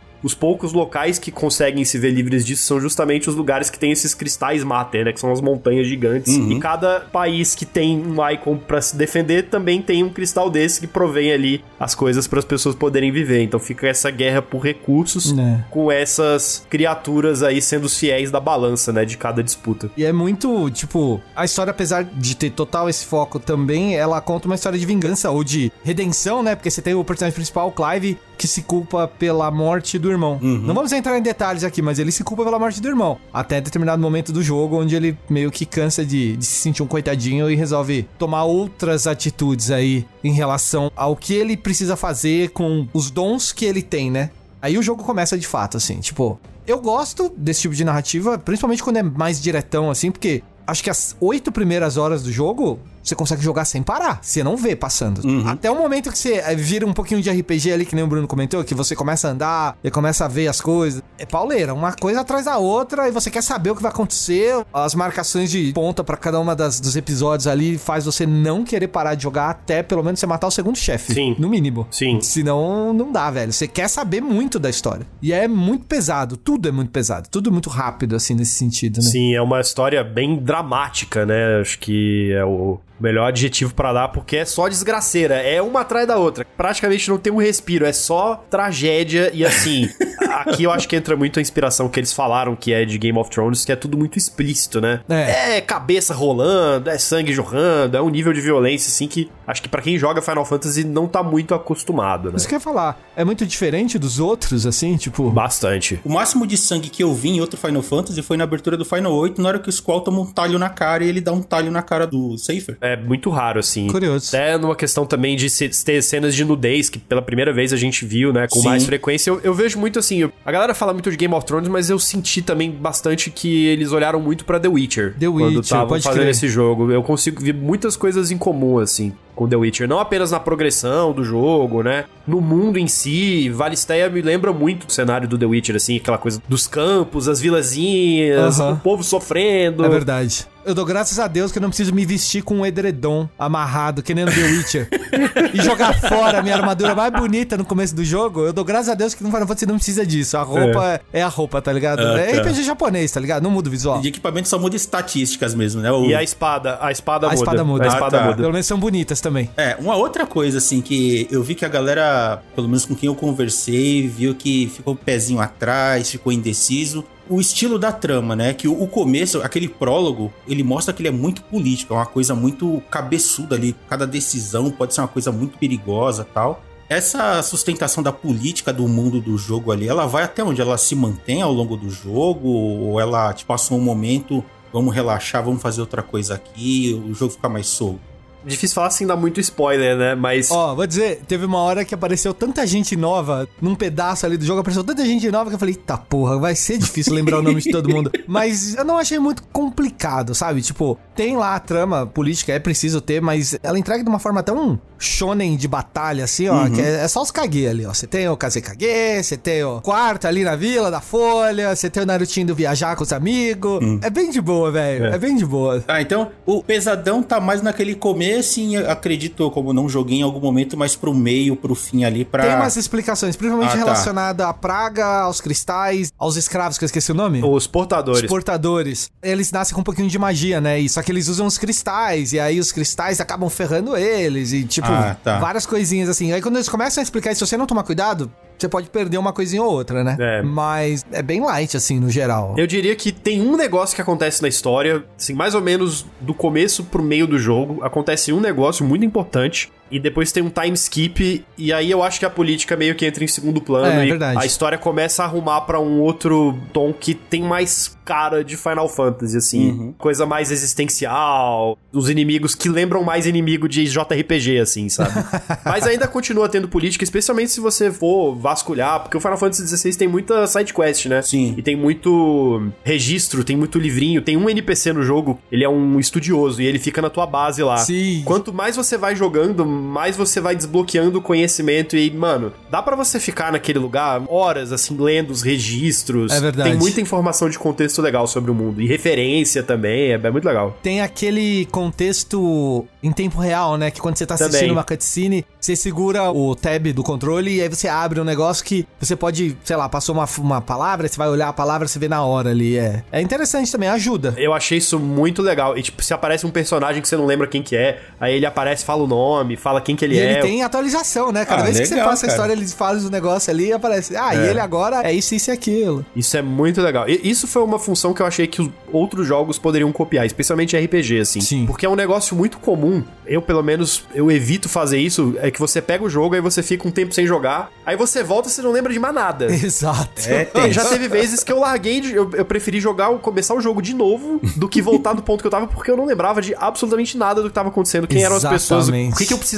fazer, e esse negócio ele te ajuda você se situar muito rapidamente, assim. Então é uma função de acessibilidade que outras produtoras deveriam prestar atenção, É. porque funcionou muito bem. Não só isso, mas aquela pedra que você pode refazer algumas Nossa, fases. pode crer. Sim. Pô, esse bagulho é bom, mano. Aquilo ali é tipo o replay do Devil May Cry, né? Exatamente. Que tem um modo de treino e é muito bom também. Só É. pra você lembrar a história ajuda, né? Outra questão que muita gente anda meio que dizendo é e não é, que Final Fantasy é um RPG ou ele é um hack and slash? a mecânica é totalmente diferente de qualquer outro Final Fantasy. Não tem o Active Time Bar, que é aquela barrinha que enche pra você poder atacar. Como é que funciona isso, assim, na, na visão de vocês, né? Eu joguei aquele prólogo, eu achei fantástico, mas como eu não tenho um jogo, eu não sei se a questão da mecânica, né? Que nem eu vi vídeo, vi galera debochando, falando, ah, é um jogo de um botão só. Você ficar apertando quadrado, quadrado. Galera que debochou não jogou 15 horas do jogo, mano. Mas é um problema também, eu acho, na minha opinião, porque é, em 15 horas do jogo você não ter liberado todas as mecânicas do boneco é, é embaçado, mas é um RPG. Então, sabe, tipo, fica isso. Assim. Tem mecânica dele que libera com 50 horas de jogo. Nossa, sim, 60 sim. horas de jogo. O diretor de combate do jogo é um cara que veio da Capcom, né? Chama Ryota Suzuki. E ele Isso. pegou meio que todas as mecânicas de ação dos jogos da Capcom ele misturou tudo. Tem um pouco de Devil May Cry, mas tem um pouco de Dragon's Dogma também, tem um pouco de Azura's Wrath, tem um pouco de Monster Hunter. Ele pegou tudo isso, meio que deu uma misturada e ele tirou dois dedinhos da complexidade. É. Para mim é o que aconteceu, assim, ficou um sistema que ele é acessível, né? Uhum. Não é difícil de o você é lutar, é importante uma coisa que eu gostei muito, ele é um jogo que ele te passa muito fácil a sensação de que você tá jogando bem. Uhum. Você não morre, velho. É, você não morre. Só que ao mesmo tempo ele tem alguns desafios. É porque normalmente em Final Fantasy o desafio ele costuma ser opcional, né? Sim. Então você tem que ir pras hunts, você tem que ir pra algumas side quests, enfrentar alguns inimigos num níveis mais altos, aí você tem o desafio. Mas eu acho que a ideia do jogo era mais que você se sentisse que joga bem do que você buscar um desafio propriamente dito, assim. Na minha experiência, né, na pouca que eu tive, a mecânica eu achei deliciosa. Assim, ela é muito confortável, é convidativa, ela é viciante. Tudo bem, naquele começo, né, é muito fácil você ficar concentrado só num tipo de ataque e tal. Mas como ele tem o lado RPG, pelo menos eu procuro misturar coisas, né? Que eu falo, bom, se só no ataque, no botão para mim tá ótimo, se eu combinar outros elementos para facilitar ainda mais, né, e destruir o inimigo quanto antes, melhor. Na demo tem um desafio de um pedaço mais na frente na história, que não é tão na frente na história assim. Uhum, mas sim. o mais legal é que ele desbloqueia vários das summons, né? Então você pode utilizar sim. vários golpes de outras summons, são coisas que você pega muito depois. E aí dá para você ter um gostinho de como que é, assim. A dinâmica é muito parecida até o resto do jogo, com a diferença que você pode ir mudando a maneira que você quiser, né? É. Isso eu achei muito legal. Tem uma questão de você evoluir seus golpes básicos, né? Tipo, você já tem eles destravados, mas você gasta um dinheiro neles como se fizesse um bônus de habilidade nele ele ganha uma habilidade, tipo, ígnea, os golpes uhum. começam a pegar fogo quando você faz um combo. É. Eu acho que é isso, né? Quando você faz um combo muito longo, ele começa a pegar fogo, né? É. Tipo, sabe aqueles golpes normais? Quando você dá o Stinger, quando você dá o... É os golpes do Devil May Cry mesmo. É, realmente, é igual, Splatter. É você faz um monte de golpe Devil May Cry lá, você já tem todos. Mas aí quando você compra eles de novo, você dá uma função extra. Parecem que se encaixam melhor nos combos e eles Sim. pegam fogo de acordo com a quantidade de golpe que você tá dando ali. É. E pega mais inimigo em área e coisa e tal, né? Porque depois, mais pra frente, você tem uma outra mecânica que você pode misturar os golpes das summons. E... Só que eu não quero nem entrar nesse detalhe, porque aí já é um, muito além, assim, do que, que você vai ter nessas primeiras 15 horas de jogo, né? Sim, pra mim essa foi a melhor parte de você poder misturar, assim, porque a galera falou que, ah, não tem cara de Final Fantasy, mas eu achei que nesse ponto ele me lembra muito os outros jogos, porque é uma coisa que ao longo desses vários jogos que eu acho que é um elo em comum, assim, de todo Final Fantasy é que são jogos que gostam de pegar o conceito de classe de personagem e quebrar. Sim. E você poder misturar coisas de qualquer classe do jeito, da maneira que você quiser. Final Fantasy já fez isso de N maneiras diferentes. E quando você consegue misturar, eu acho que é mais ou menos esse mesmo conceito, assim, porque uhum. cada summon, ela tem meio que uma especialidade. Você tem uma que é mais de dar porrada, você tem uma que é mais defensiva e contra-ataque, uhum. você tem uma que é mais de golpe de área, você tem uma Sim. que é mais de agilidade. Então, quando você consegue misturar e pegar todos os golpes que você quer e meio que criar ali o seu método, né? Porque o jogo também tem um negócio que ele tem a barra de stagger, né? A barra Sim. de atordoamento, que é um negócio que vem desde o 7 Remake. Final Fantasy 13 tinha também, e nesse jogo é super importante, que você não dá dano nos bichos, não. Nossa! Você tem que quebrar Nossa. a defesa para depois você começar a dar dano. Então, você não somente tem que pensar numa estratégia para tirar esse atordoamento mais rápido, como uma outra estratégia para dar o máximo de dano possível quando o inimigo tá vulnerável. Sim. E você pode fazer isso de N maneiras diferentes, do melhor jeito que você quiser. Uhum. É muito legal. Ah, isso é bacana. Aliás, uma outra questão. Como você basicamente vira uma criatura, você conjura essa criatura, você se transforma, como é que funciona? Você pode ter mais de uma criatura, você equipa, ela funciona como uma magia? Você consegue manifestar os poderes da criatura enquanto Clive, mas virar, virar bicho mesmo, ele só vira um, ah, que é tá. o Ifrit. O Clive é tipo o Mega Man. Exatamente. você enfrenta um Icon, você ganha dele, você absorve o poderzinho dele. Você é o único personagem na história que tem esse perk, esse bônus aí, uhum. que ele consegue usar vários icons, mas ele não se transforma em vários icons, né?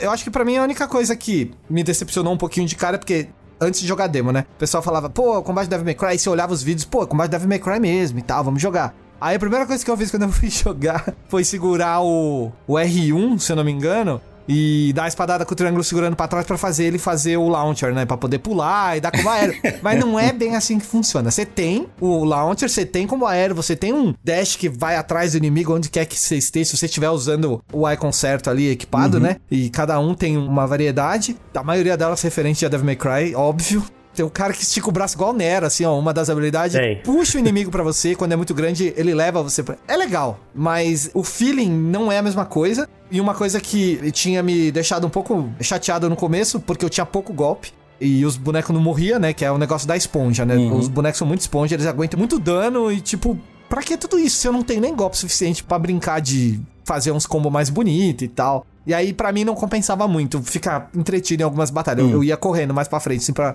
fazer as coisas. Mas depois, aos poucos, eu fui mudando. Fui descobrindo outras formas de jogar e testando as outras habilidades também e tal. Você não ganha bônus por habilidade, mas é legal de ficar experimentando pra saber o que, que elas podem fazer pra te ajudar, né? Porque elas são meio caras no começo. Vocês têm que fazer É. um grindzinho pra liberar elas e tal. Se você quiser o Clayton, sabe o Clayton, né? Ele quebrou as habilidades do jogo da primeira parte de mundo aberto, ficava entrando e saindo pra subir de nível. Eu falei, mano, eu não fiz isso não. O jogo já tá fácil. Se você fizer isso aí, mano, é só pra ver os golpes mesmo, Sim. mas mesmo assim, né? Quem faz isso aí é Dodói DJ RPG, né? Que é o cara que quer ficar forte o mais rápido possível. O que não faz sentido. É, nesse jogo não faz sentido. É, então, mas é que, vamos lá, né? Quem nunca ficou com level 99 no Final Fantasy Tactics nos dois primeiros mapas, Meu né? Deus, é, esse aí, ó. É, nossa. Grindar em jogo, gostoso demais. Nossa senhora, entendo. mano. Ver as lives dele lá, do Clayton jogando. ele jogava Chrono, Chrono Trigger, ele entrava numa floresta e ficava a live inteira lá, mano. Eu queria morrer. Ah, Fiz isso Deus. com o Devil May Cry 16 aí. Mas tudo bem. Aliás, dentro ainda do sistema de batalha, assim, tem muita personalização de golpe que vocês avançam, mas o sistema de esquiva e parry, ele continua pertinente ao longo do jogo ou só ali no começo mesmo, quando Nossa, você não tem muita opção? Eu fui de esquiva até o final do jogo, cara. Eu, eu era a minha principal arma, até porque você tem um esquema, né? São, são duas coisas diferentes. A esquiva que você tem um botão de esquiva, e se você faz ela no timing correto, você consegue punir o inimigo com um ataque. E eu peguei um anel, fazendo side quest também. Não, não precisou grindar muito, não. Eu peguei um anel que ele te dava um bônus quando você fazia essa esquiva perfeita. E aí ele virava um negócio, tipo, que a câmera dava, diminuía um pouco, ele dava uma esquiva mais bonita. E ele já chegava com o golpe carregado com fogo. Então ele dava ainda mais dano. Nossa! Eu usei isso, cara, o jogo inteiro. Eu não tirei esse anel do, do equipamento do Clive até o final do jogo. Meu e o parry é Deus você do atacar céu. junto do cara, né? Quando ele estiver atacando, se você ataca junto, ele entra no hit time da baioneta e você pode bater quando você quiser. O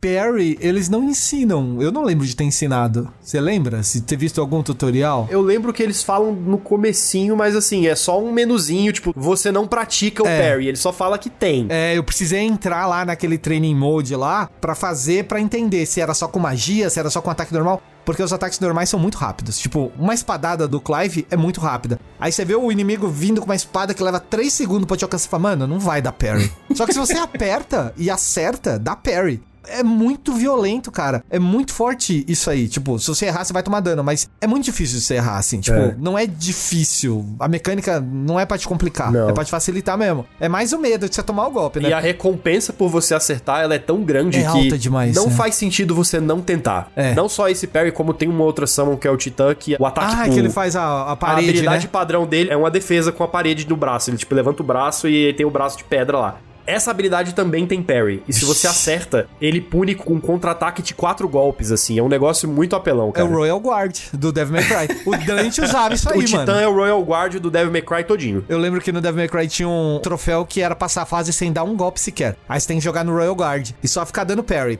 Aí você vai punir o cara sem fazer nada, né? Sim. É difícil demais. Brunão, você que foi do começo ao fim aí, o jogo ele é totalmente aquelas áreas que são amplas, mas são caminhos fechados, né? Nada de mundo aberto como num Final Fantasy VII, por O exemplo. 7 é mundo aberto? O clássico, não o Ah, remake. tá. Não, não tem. O jogo não tem mundo aberto. Cada um dos países ele tem uma série de mapas relativamente grandes até, que eles são todos conectados. Quando você pega o mapa, você vê que tem uma áreazinha ali. Sim. É, e você tem o- as fases em que, né, são as sequências. Normalmente que incluem as batalhas com os, as Summons, elas são sequências 100% lineares, não tem pra onde você ir. Sim. Dungeon também geralmente é, é 100% linear. O jogo que eu acho que mais se parece com o Final Fantasy XVI em termos de exploração, assim, é o 12. O 12, eu pensei que você ia falar o 13. As áreas com os icons são o 13, Ah, que é o tá. corredor. Entendi. Mas os mapas maiores, eles me lembram muito os mapas do 12, assim, que também não são muito grandes, né? Mas eles são todos conectados de uma maneira que eles parecem que são grandes. Ah, tá. Só faltaram as dungeons mesmo. Eu acho que nesse aspecto, eu acho que o que mais eu senti falta foi de ter uma dungeon com cara de dungeon mesmo, que você tem mais de um caminho pra ir, que você tem uma mecânica pra liberar um lugar pra ir pro outro. Isso eles abriram mão completamente, assim, é tudo extremamente linear. Nesse sentido, me peguei pensando nisso, assim. E eu acho que até por conta do jogo ser exclusivo de uma plataforma, a gente é levado a pensar desse jeito, mas às vezes parecia que eu tava jogando um jogo da Sony desenvolvido pela Square. Faz sentido. O andamento da aventura, o andamento das coisas, assim, era tão mais simplificado que me lembrava muito um Ghost of Tsushima, um God of War antigo, os God of War do Play ah, 2. é os God of War, sim, concordo. Não sei se teve alguma ingerência, a gente sabe que a Sony não só ela tem a exclusividade do jogo agora no lançamento, como eles financiaram parte do desenvolvimento do jogo, né? A Sony botou grana pra fazer o Final Fantasy XVI. Então eu não sei se eles tiveram alguma ingerência nisso, mas assim, me pareceu muito os jogos que a Sony costuma lançar hoje em dia. Final Fantasy XVI lembra muito também. É, até porque os últimos jogos da Sony, eles estão com uma série de, entre aspas, facilidades né, e regalias pra manter o jogador mais é, acomodado e não ter que se complicar demais. Né? Um God of War toda hora tem a, a cabeça lá dando dica e falando o que você tem que fazer, mesmo quando você não quer fazer. o Horizon Forbidden West, a Aloy, ela fica sempre falando o que, que ela tá fazendo, mesmo você vendo. É, não, tá a. Eloy é, é sacanagem, velho. E aí, esse jogo, assim, em função de todas essas sistema de batalha que, né, repito, eu achei delicioso e tem todas essas possibilidades de transformações, isso também não deixa o jogo um pouco mais fácil ou mais pra frente, assim, as coisas vão se complicando e falar, peraí, agora que você já tem mais habilidades, você já pode fazer mais coisas, vamos elevar a barrinha aqui e ver o que, que você consegue fazer, ou, Brunão? Hum. Sentiu essa coisa de subir ou descer de dificuldade? Ou... Eu diria que na história principal tem assim duas lutas Hum. que você vai sentir que o nível subiu. Só. A dificuldade maior mesmo, eu acho que tá nas hunts, Uhum. nas coisas opcionais. Às vezes uma coisa tá ligada à outra. Tem uma side quest que, ah, você precisa matar tal bicho, e esse bicho já é uma das hunts, assim, né? Então, Sim. eles realmente deixaram esses desafios todos nesse sistema específico. É um negócio totalmente opcional, assim.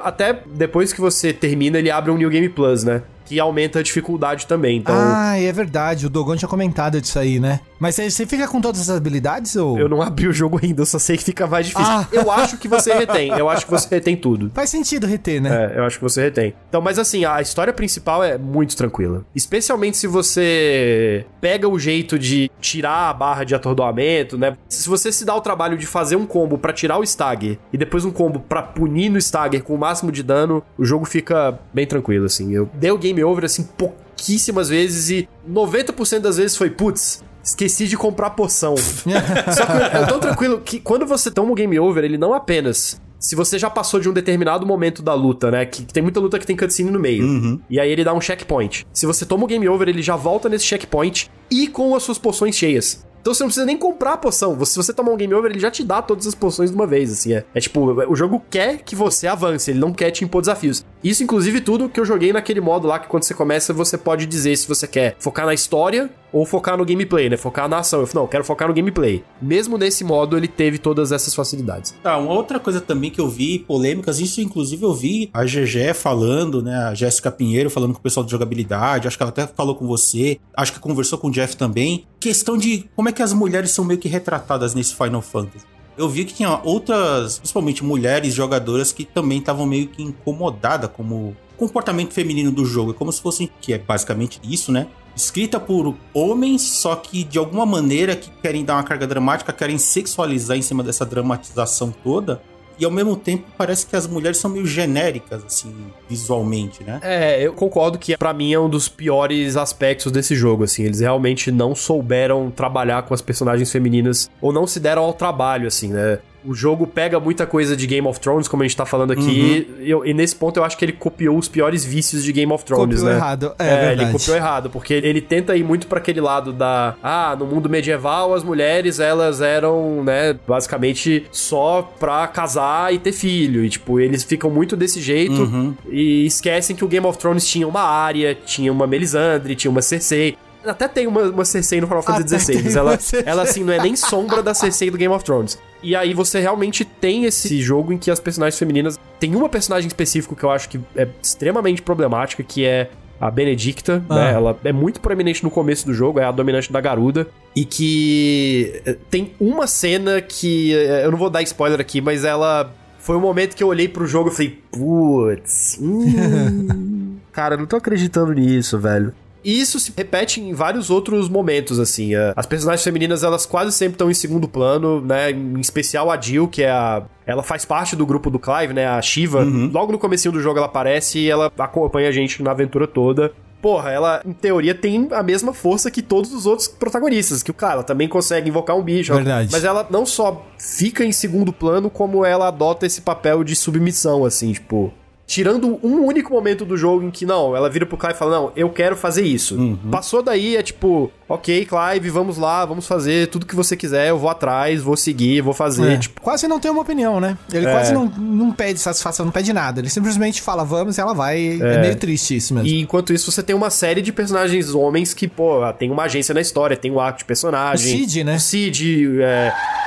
Nossa, já ia dar um spoiler aqui. o Dion, que é o Bahamut, né? Também é um cara que aparece relativamente no começo. Entre vários outros, né? O Hugo, que eu carinhosamente apelidei de Alexandre Frota. também tem, tem bastante arco de personagem. Só que as mulheres, o jogo não dá esse mesmo carinho, esse mesmo destaque. O que, assim, é um problema muito grande de Final Fantasy XVI, mas é um problema muito grande de Final Fantasy como um todo, né? Sim. Porque não é o primeiro jogo da série que caga pras personagens femininas, né? Salvo algumas poucas exceções, a regra geralmente é essa, né? As personagens femininas, elas sempre ficam ali em segundo plano. Eu diria que, assim, um problema geral mais pra o jogo feito no Japão, porque Sim. infelizmente, né, pro lado deles ainda, tem essa coisa da mulher ela ser um, um ideal de beleza incrível, então em muitos jogos é normal você botar uma protagonista que ela pode ser incrível, mas ela tem uma erotização, uma sensualização, ou ela vira meio que um, um ser de objetificação, né? É. Só que empresas como a Square e outras que agora têm um apelo global, eles precisam rever essas coisas, né? Eu vou falar um negócio aqui que não vou dar o spoiler, porque eu não vou dar o contexto, mas Final Fantasy XVI tem a cena de sexo Ai, mais cringe da história dos videogames.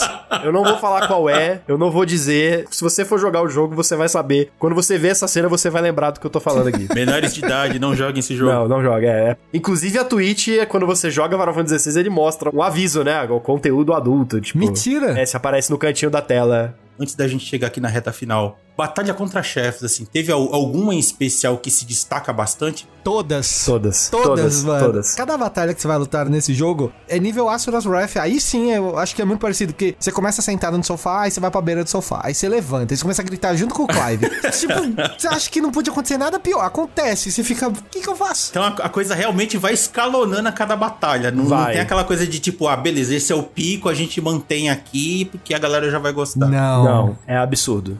Tranquilamente é a melhor parte do jogo pra mim. Essas grandes cenas de luta com as Summons é espetacular. É Da espetacular. ambientação, da ida até um- a luta real. Aí quando você acha que vai acabar a luta, a luta continua. Aí você tem os kaiju e tipo, mano. Eu entendo meu videogame quase queimar por causa disso, tá ligado? Que é, é muito absurdo, velho. Não é nível dedo na estratosfera, assim, mas é quase lá, velho. É quase lá, mano. Ah, cara, eu, eu sei que eu tô maluco pra jogar esse jogo e aqui, dando uma fuçadinha no New Game Plus, Brunão, eu acho assim que talvez eu acho que você vai querer jogar, hein, cara. Olha lá, ó. Eita. Eu já tava pensando em jogar no New Game Plus, enfim, jogar de novo e fazer mais sidequests, coisa que eu deixei passar. Mas eu acho que eu vou fazer sim. Até porque não é um jogo muito longo, não, cara. Se se você for fazer só a história, 40 horinhas você mata isso Ah, aí. então é né? beleza, porque aqui pelo que eu vi, ó, sem dar spoilers, mas só adiantando algumas coisas, ele adiciona três novas opções, né? O Final Fantasy Mode, o Time Attack e o Ultimania. E nisso você tem mais batalhas opcionais, desafios. No Ultimania você mantém todos os seus status e tal. O level cap aumenta. Os chefes e inimigos ficam mais difíceis, né? Assim, os danos são maiores. Ô, Bruno, você que terminou, existe alguma possibilidade de criar alguma espada rara, tipo, bacana, que vale a pena você correr atrás de uma side quest, tipo, fazer alguma coisa nesse naipe aí? Então, isso foi o pessoal que já terminou. Eu tava jogando, eles estavam assistindo a live eles me falaram. Tem uma espada que é a espada definitiva do jogo. Ah. No New Game Plus ela é superada logo depois, assim, tipo. Mentira! só que ela vale um troféu. Ah, Isso me interessa tá. muito. Então eu vou atrás. Caça troféu. É. Gostoso demais. Porque eu Nossa, eu tava com uma espada da hora. Comprei lá, fiz um upgrade nela e tudo mais. E, velho, peguei uma cutscene e eu perdi tudo, porque eu ganhei uma espada Sim. da roupa, né? Da, quando você cata a roupa da capa do jogo lá, que é mais forte que a espada que você fez todo o grind lá, Ah, mas mano. é normal. Ele vai trocando de arma com muita frequência. É. Se eu passei duas missões com a mesma espada, foi muito, assim. Mas a forja não vale muito daí, se você parar pra pensar. Vale. Vale? Vale. É porque você tem que ter os itens das hunts pra você fazer as, as melhores armas. Ah, eu não abriu É. as antes pra mim ainda. É, quando você abrir as hunts, ele vai começar a te dar mais opção. E tem algumas armas que você tem que fazer side quest pra pegar a receita, entre aspas, da arma, entendi, né? entendi. A última espada do jogo, inclusive, você tem que fazer missão pra poder desbloquear ela. Ah, legal. E depois você tem que forjar ela. Uma vibe meio Final Fantasy VIII, né? Que você pegava as receitas lá, você tinha que pegar os ingredientes, Sim. levar no ferreiro pro cara É, construir. tem um pouco de craftingzinho. Podia ter uma Gunblade ali. Eu fiquei muito surpreso que eles não venderam nada de cosmético nesse jogo. É verdade. De espada de outros personagens, você poder jogar com espada de fulano, ciclano, isso eu fiquei muito surpreso que não teve nada desse tipo, assim, porque o 15, pelo amor de Deus, já até a roupa do Altair do Assassin's Creed você podia botar no, no né? Ah, é, na missão lá, É. da missão especial. Assim, acho que depois de tomar tanta porrada, talvez a Square, né? Eu duvido, né? Mas talvez, assim, quem sabe, eles tenham um pouquinho de juízo e falar, então, vamos concentrar nesse jogo aqui, entregar o que a galera quer e não ficar inventando. É. eu não peguei nada disso no 15, mas o meu cavalo no Assassin's Creed Origin era um Chocobo. Aí, Aí ó, teve essa troca. Eu fiz uma né? missão lá, ganhei um Chocobo, mano. collab com Assassin's Creed. Chocobo de quatro patas. Mas era um Chocobo, tinha quatro Camila, patas. meu Deus. Foda-se vocês, eu- quatro patas, não importa. Ai, caramba. Bom, considerações finais. Tô amando, jogaço, quero mais, tá ligado? Às, às vezes eu jogo com dó de avançar muito e perder as coisas, mas ao mesmo tempo, se eu não avançar muito e assistir as coisas, eu não vou ter o que perder depois. Mas eh, sabe, esse dilema de deixar a comida mais gostosa pro final do prato, só que quando você for comer ela, sai de barriga cheia? Tipo ah, isso. tá. É complicado, é complicado. A mente humana é um negócio. Brunão? Eu gostei bastante, né? Como a gente falou aqui, ele é um jogo que tem alguns problemas, mas eu acho que é aquele negócio, assim, quando ele é bom, ele é muito bom. Quando ele é ruim, ele é muito ruim. Mas na média, ele é um jogo bom, assim. E é um jogo muito emocionante. Você vai se importar com esses personagens, assim, especialmente chegando mais pro final. O final é, assim, é devastador. Eu vi, cara, eu vi. Eu, Nossa. eu tava que nem você, É. eu tava com a mão na boca. assim. Talvez o final mais triste de todos os Final Fantasies. Acho que Ô, é. Bruno, tem um boneco lá que eu vejo toda hora que ele aparece, eu penso, puto, o Mickey vai aparecer do lado dele, velho. Você sabe de que eu tô falando. Mas toda hora, velho. Toda hora que ele aparece, puta, lá veio o Mickey. Tem- o ele tem uns momentos Kingdom Hearts na história, assim. Tem, tem uns momentos, tem uns Faz momentos. sentido. O- é um jogo muito interessante. Eu gostei muito da proposta de botar ainda mais ação, né? Dentro de Final Fantasy. Eu jogaria outro jogo, assim, nesse mesmo estilo. Eu acho que a Square tem muito a ganhar se eles continuarem indo por esse caminho. Não sei se vão, mas seria legal. Nier tá aí também, né? Foi uma prova viva de que dá certo essas coisas. Dá certo. E, cara, eu, eu gostei bastante. E as batalhas de Summon é um negócio, assim, espetacular. Acompanhando as lives, eu ficava maravilhado com cada batalha e vendo as É possibilidades. dinheiro gasto certinho, tá ligado? Pois é. Que deve ter sido uma grana fazer isso aí. Ah, sem dúvida. Não, você abre os créditos do jogo, É monstruoso. vai, vai, vai, vai, vai. É quase 10 minutos de crédito. Jesus. Um monte de estúdio, desenvolvimento externo ajudando. Foi uma super produção. Caramba. Bom, pessoas, Final Fantasy XVI. Se você não tá jogando agora, espera uma promoção em algum momento, mas jogue. Sim. Eu tô louco pra jogar isso.